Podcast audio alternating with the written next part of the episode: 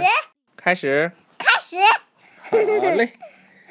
搞笑是吧？太阳是如何形成的？大多数科学家认为，我们的太阳起源于一团巨大的气体和尘埃云。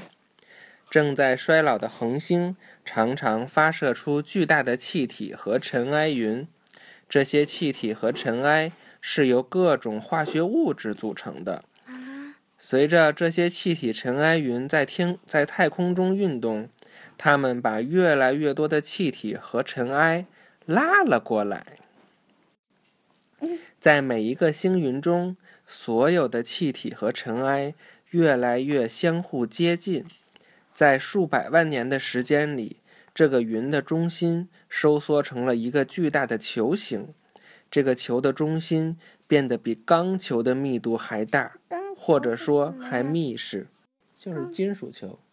金属球的密度是什么？就是它，它会很紧，很很紧实。当气体被挤压到那种程度时，它就变得非常热。一些气体。的最微小的部分开始结合起来，这个球变得更热，开始发光。